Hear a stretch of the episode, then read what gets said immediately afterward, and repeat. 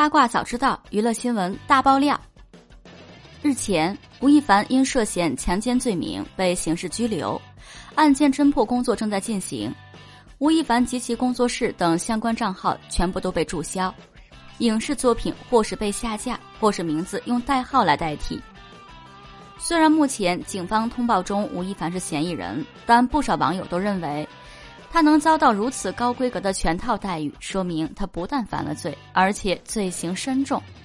随着吴亦凡事件更多真相浮出水面，网上也流出各种所谓的小道消息。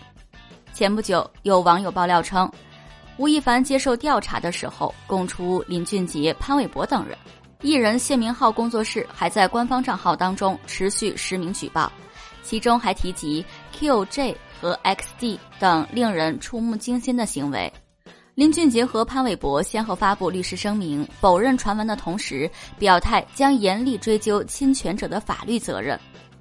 潘玮柏方面的律师声明发布于八月二日，点名的造谣用户当中就包括这位谢明浩工作室。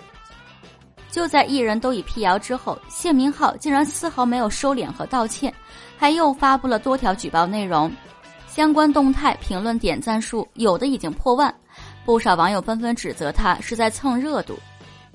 网络毕竟不是法外之地，刚刚就有网友发现，这位自我认证为山东超时代文化艺术发展有限公司的谢明浩工作室账号，因违反社区公约被禁言。无论是谢明浩的社交账号，还是其公开简介，长篇累牍地描述了他的光辉经历。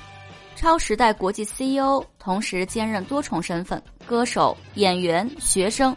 超时代国际通信创始人兼代言人，毕业于北京电影学院二零一七级。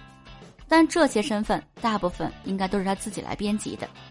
至此，谢明浩蹭热度正式翻车，等待他的恐怕也将是林俊杰、潘玮柏方面的高额索赔。在此提醒各位网友，网络不是法外之地，吃瓜的同时，请甄别真假，请勿造谣和传谣。